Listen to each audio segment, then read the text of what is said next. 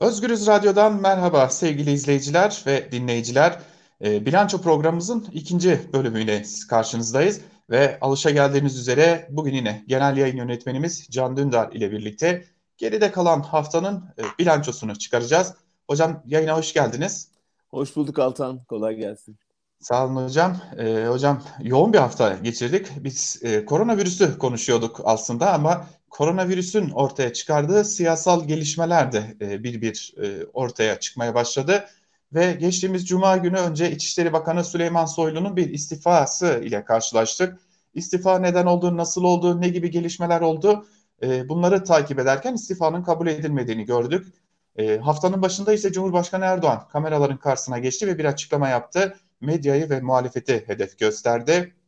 Yine baktığımızda bu hafta tahliyeler başladı. Alaaddin Çakıcı cezaevinden tahliye oldu ve onun gibi birçok e, isim daha cezaevinden tahliye edildi. Birçok gelişme var hocam ama e, sanırım en önemli gelişmelerden biri İçişleri Bakanı Süleyman Soylu'nun istifasıydı. Tabii kulislerde farklı farklı iddialar da konuşuluyor Ankara'da. E, İçişleri Bakanı Süleyman Soylu'nun güç gösterisi yaptığı iddia ediliyor Cumhurbaşkanı Erdoğan'a karşı. Yine bir diğer iddia gaz alma hareketiydi şeklinde. Ee, siz nasıl değerlendiriyorsunuz hocam İçişleri Bakanı Süleyman Soylu'nun istifasını ve sonrasında yaşananları?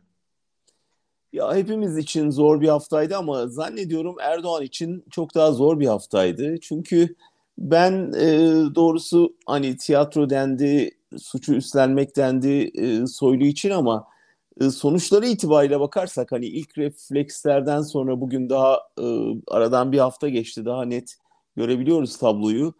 Sonuçları itibariyle baktığımızda e, bu buradan kim kazançlı çıktı diye tabii ki koronavirüs çok kazançlı çıktı. Cuma fiyaskosundan ve hafta sonudan hemen önce yaşanan o iki saatlik e, kaostan ama siyasi kazananı soylu oldu o kesin.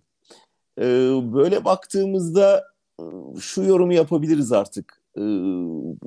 Yani soylu senin de dediğin gibi bir güç gösterisi yaptı ve e, partiye öncelikle sonra saraya sonra topluma aslında e, neye muktedir olduğunu gösterdi.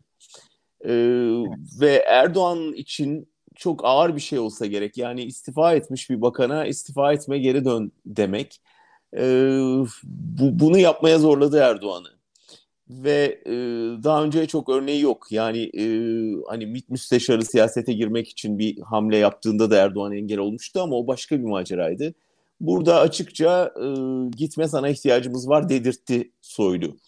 Ve sadece Erdoğan'a değil Bahçeli'ye dedirtti, topluma dedirtti, yandaşlarını e, bakanlık önünde topladı, bir güç gösterisi yaptı ve bakın ben varım dedi. Bunun sosyal medyada gördük karşılığını, siyaset yaşamında gördük, medyada gördük, e, pelikanlar arasında gördük. Hepsine mesajını bence çok doğrudan verdi. Aslında bunu belki e, Çakıcı'nın tahliyesiyle birlikte de okumak lazım. Evet. Hatırlayalım Çakıcı evet birçok suça imza atmıştı ama galiba iktidar nezdinde en büyük suçu Erdoğan'a hakaret etmekti. Yani Ve mahkemede Erdoğan'a defalarca Erdoğan'a mektuplar yazdı, mahkemede konuştu, demeçler verdi ve hani şu anki ulaştığı güç düzeyinde Erdoğan'ın baktığımızda böyle bir hakaret silsilesini tek bir hakaret de değil bir silsileyi e, kabullenmesi, sineye çekmesi akıl alır gibi değil öyle değil mi? Ama Erdoğan bırakın sineye çekmeyi Çakıcı'nın çıkmasını sağlayan yasaya imza attı. Ee, şimdi bir hafta içinde iki gol. Ee, evet. Birisi Soylu'dan geliyor, birisi Çakıcı'dan geliyor ve aslında e, bu Erdoğan'ın zayıf noktalarını gösteriyor bize, zayıf karnını gösteriyor. Yani eskisi kadar güçlü, bana dokunan yanar diyemeyeceği bir noktaya geldiğini gördük Erdoğan'ın bu hafta. Bu haftaya kadar yoktu böyle bir şey. Yani bu hafta zannediyorum siyaseten en e, yara alabileceğini gösterdiği hafta oldu bu iki golle.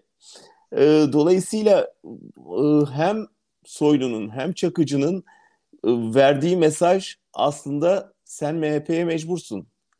Yani e, MHP'siz senin bu iktidarını sürdürmene imkan yok. Dolayısıyla MHP'nin savunduğu, MHP'nin sahip çıktığı isimlere senin de sahip çıkmak zorunluluğun var mesajıydı. e, belki uzun dönemde asıl iktidarı zora sokacak ya da Erdoğan'ı zora sokacak e, bu krizin neticesi bu bence. Aslında hocam e, Süleyman Soylu'nun istifasının ardından AKP'li kaynaklarımızla da görüştük. Onlar e, hepimizde genel kanıydı acaba bir gaz alma hareketi mi diye. E, çok dikkat çekici bir değerlendirmede bulundu o AKP'li kaynak ve şunu söyledi. Önümüzdeki günlerde biz kaçınılmaz olarak ciddi bir ekonomik kriz yaşayacağız.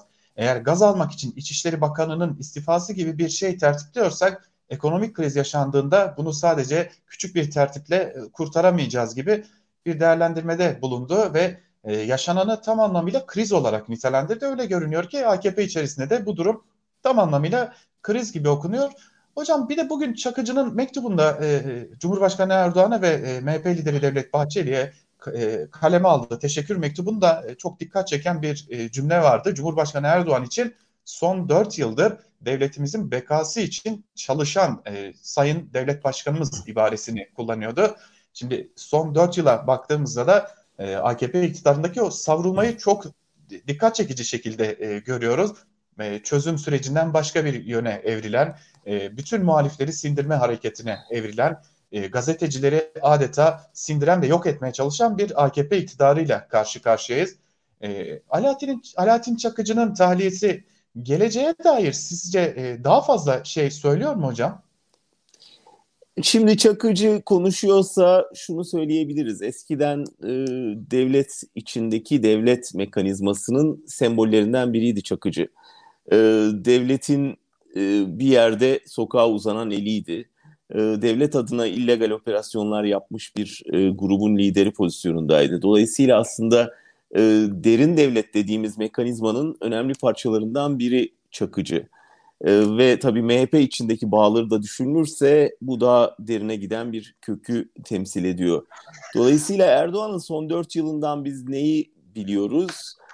Bir şekilde bu e, derin devlet dediğimiz yapıyla uzlaşma, onunla yanaş, ona yanaşma, onu kullanır hale gelme çabası içinde onun tarafından kullanılan bir iktidara dönüşme iyi görüyoruz.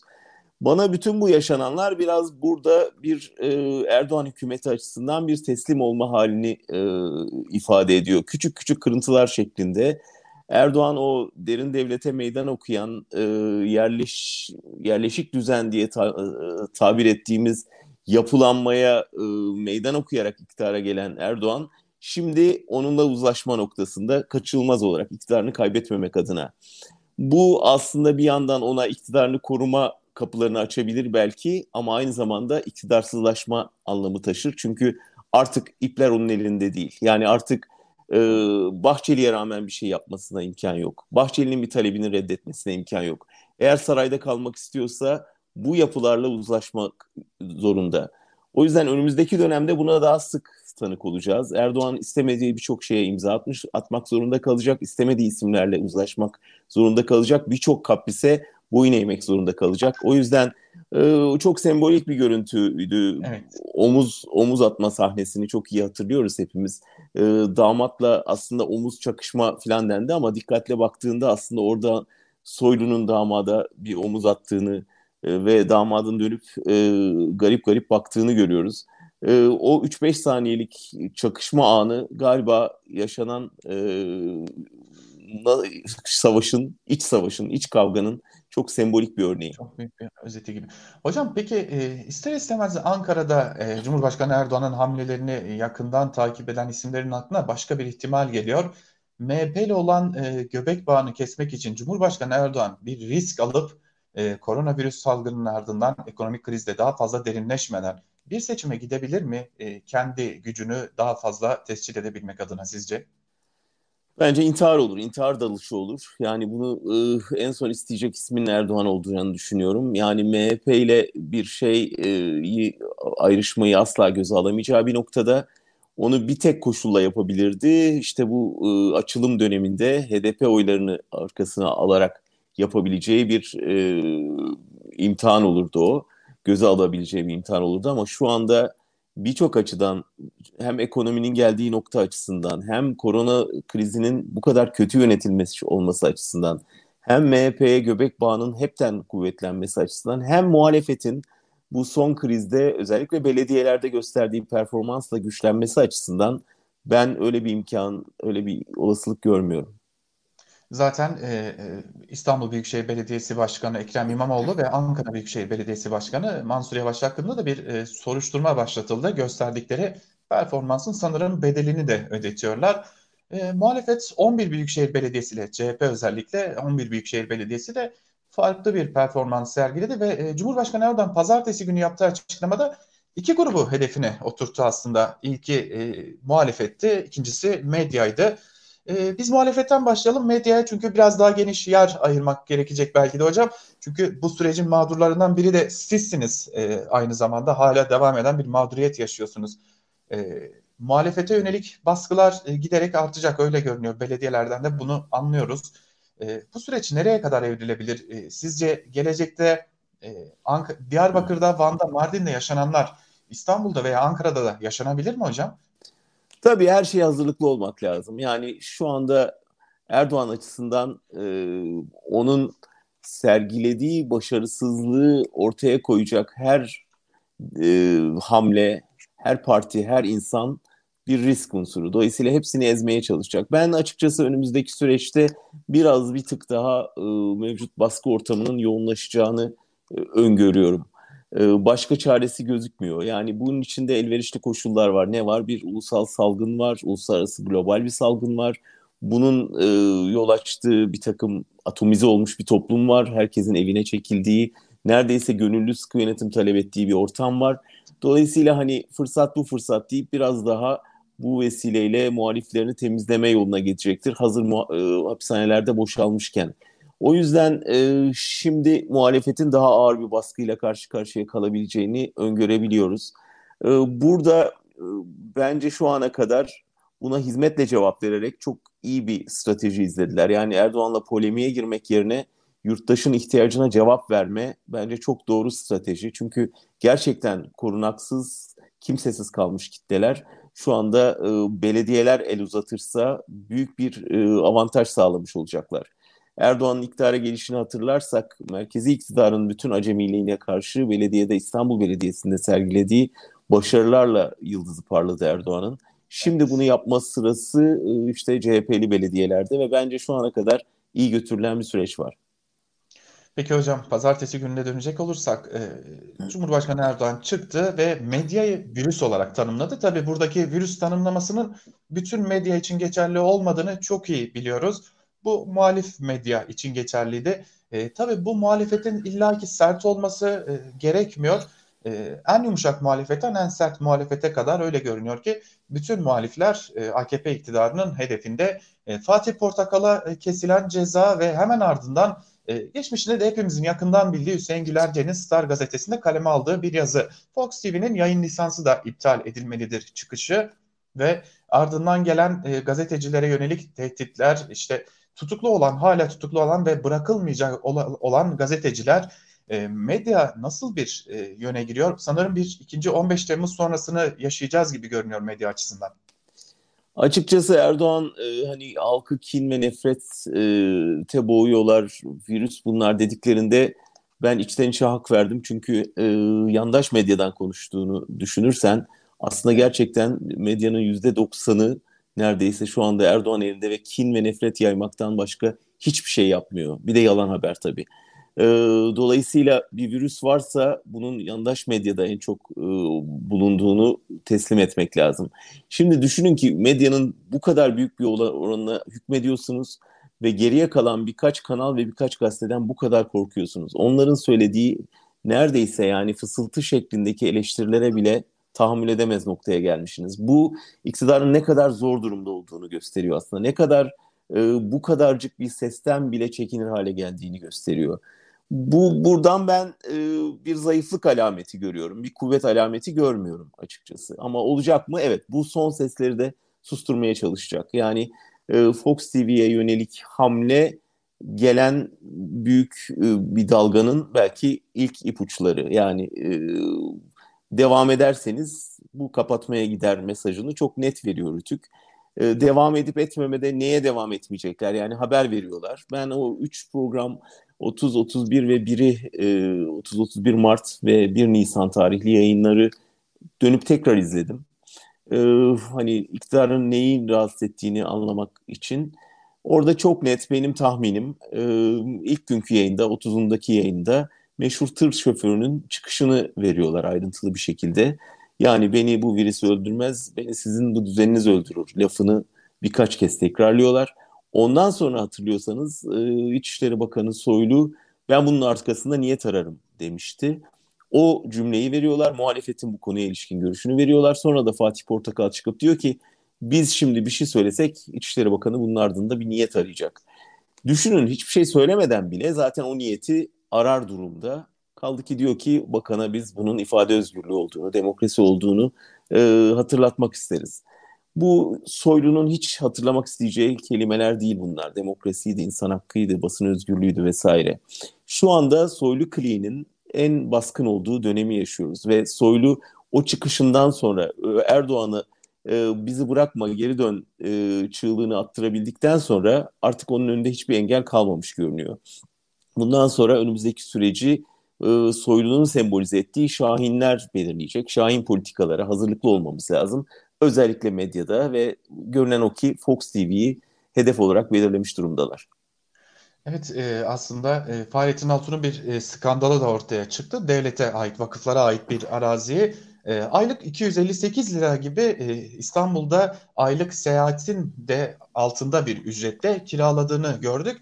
Ve bu haberi ortaya çıkaran gazeteci Hazal Hoca'ya da bir soruşturma açıldı. Bu haberi paylaşanlara da e, bırakın normal bir e, gazetecilik ile ilgili bir soruşturmayı e, terörden soruşturma açıldı. Ama ortaya çıkan bir gerçeklik var. E, yine bir arazi e, Türkiye'de en üst düzey bürokratlardan biri sayılabilecek bir bürokrata e, peşkeş çekilmiş durumda. Hem de 10 yıllığına ve 10 yıl boyunca sadece 31 bin lira gibi bir ücret ödenecek. E, bunun dışında da bir ücret ödenmeyecek e, ve İstanbul Büyükşehir Belediyesi de bunun karşısında bir hamle yaptı ve orada inşa edilenleri yıktı hocam. E, bir anda halkın yoksulluk çektiği, koronavirüs günlerinde işsizlik korkusu yaşadığı, ekonominin alarm verdiği bir dönemden geçiyoruz. Bir yanda da iktidar içerisindeki bürokratlar dahil olmak üzere tamamının e, dikkat çeken ihalelerini görüyoruz. Bu dönem size e, neyi anlatıyor hocam? Yani bir sembolize e, durum sanırım söz konusu. Batan bir gemide adeta Titanik'te e, keman çalmaya devam eden e, insanları aslında simgeliyor gibi. Siz ne düşünüyorsunuz hocam? Ya bugün Turgut Özal'ın ölüm yıl dönümü birçok insan rahmetle anıyor ama rahmetini esirgemeyelim ama açıkçası bugün görünen bütün bu tablolar biraz Özal döneminde ekilmiş tohumların çiçek vermesi. Yani benim memurum işini bilir, benim e, vatandaşım işini bilir zihniyetinin ve bir tür bu tür yağmacılığa teşvik eden politikaların bizi getirdiği noktada o kuşaktan yetişen bir isim aslında bence Fahrettin Altun. E, denilebilir ki ya ne var işte bahçesi oradaki bir bahçeyi almış oraya çok da bina dikmemiş yani bir, bir şey e, kendince mangal yapacağı bir yer bir korunaklı bir şey yapmış denilebilir ama 3-4 nokta var ki bunlar aslında belki bu kadar büyümeyecek bir konuyu büyük bir sorun haline getirdi. Bir, ihale meselesi. Yani ihalede kendisine doğrudan e, çıkar sağlayacak bir e, kıyak yapılması.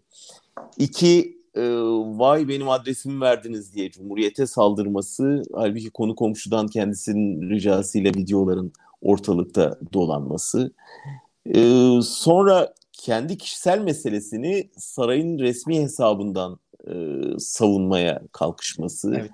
ve giderek bunu tehditlere dönüştürmesi e, ve bir tür devlet meselesi haline getirmesi. Yani bütün bunları kendisi yapmasaydı belki o kadar da büyümeyecek bir şeydi. Şimdi evet bu bir devlet meselesi. Yani bu bu devleti yönetenlerin, bu devleti adına karar alanların nasıl istediklerinde hem medyayı hem arazileri hem güçlerini kullanabildiklerini gösteren bir örneğe dönüştü. O yüzden peşini bırakmamak lazım.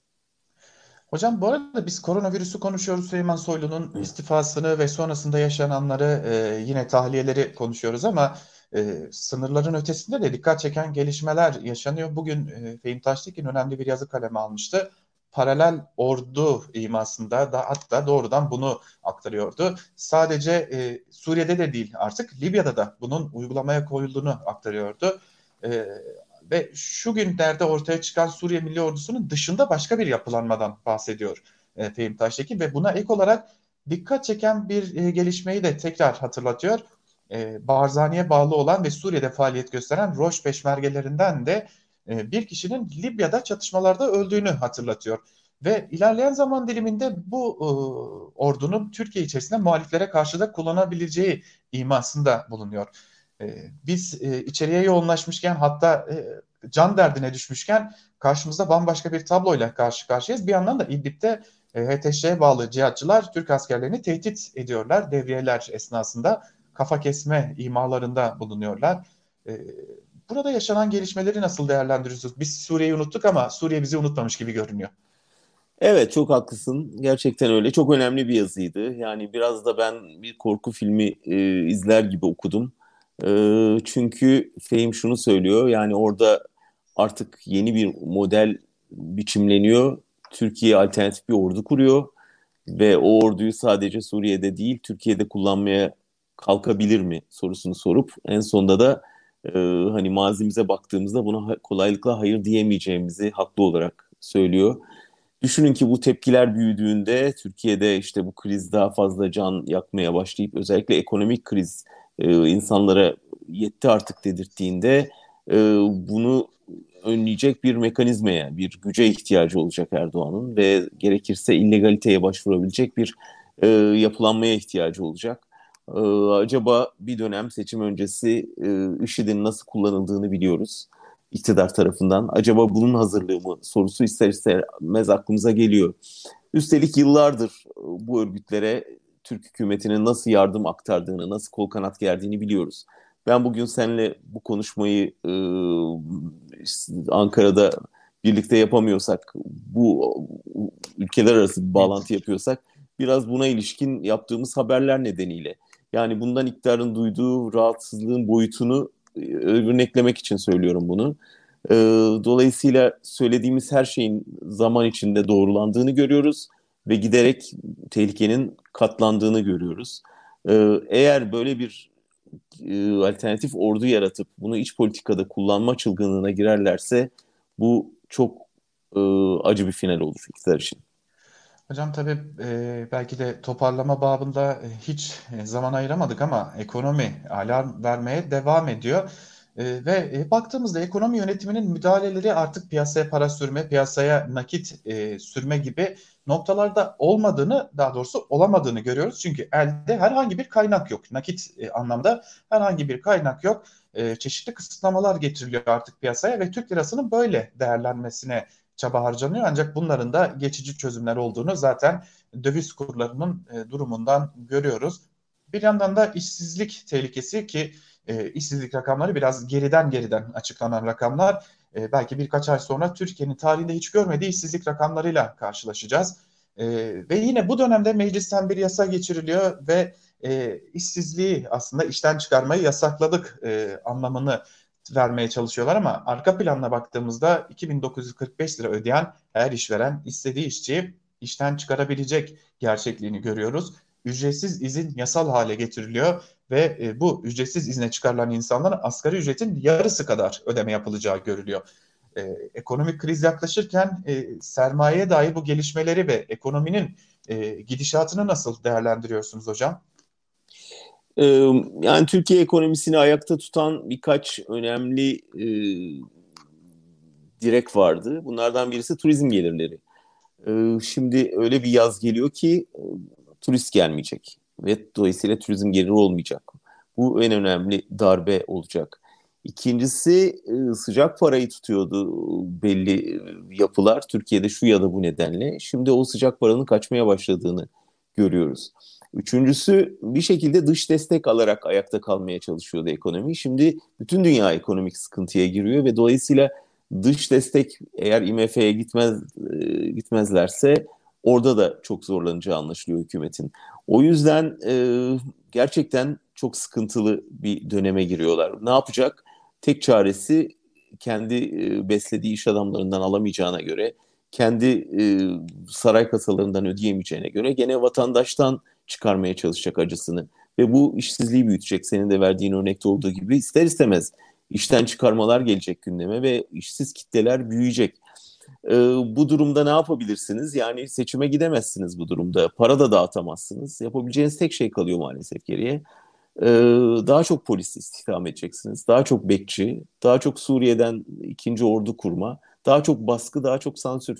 Hükümetin önünde maalesef başka alternatif görünmüyor ve Türkiye'nin önünde başka alternatif görünmüyor. Sıkıntılı bir süreç olacak ama e, ben bunun e, sezon sonunu izlediğimizi düşünüyorum. E, bunu yaşamak zorundayız e, ama ondan sonrasını götürmeleri çok zor. Tabii dinleyicilerimizin içi kararmış olabilir ama e, bu elbette ki e, sizin de dediğiniz gibi son dönem artık çünkü e, bu denli büyük e, çapraz baskı altında kalan AKP iktidarı eninde sonunda baskıyı arttırmak zorunda ama o baskıda sonunda toplumsal bir tepkiyle belki sandıkta belki başka şekilde ama kendini göstereceği bir günü de ortaya getirmiş olacak. Hocam e, ikinci bölümü de sizinle tamamlamış olduk bilanço programında. Bu hafta da vakit ayırdınız, konuk oldunuz. Çok teşekkür ederim hocam. Memnuniyetle. Teşekkürler Altan. İyi yayınlar olsun.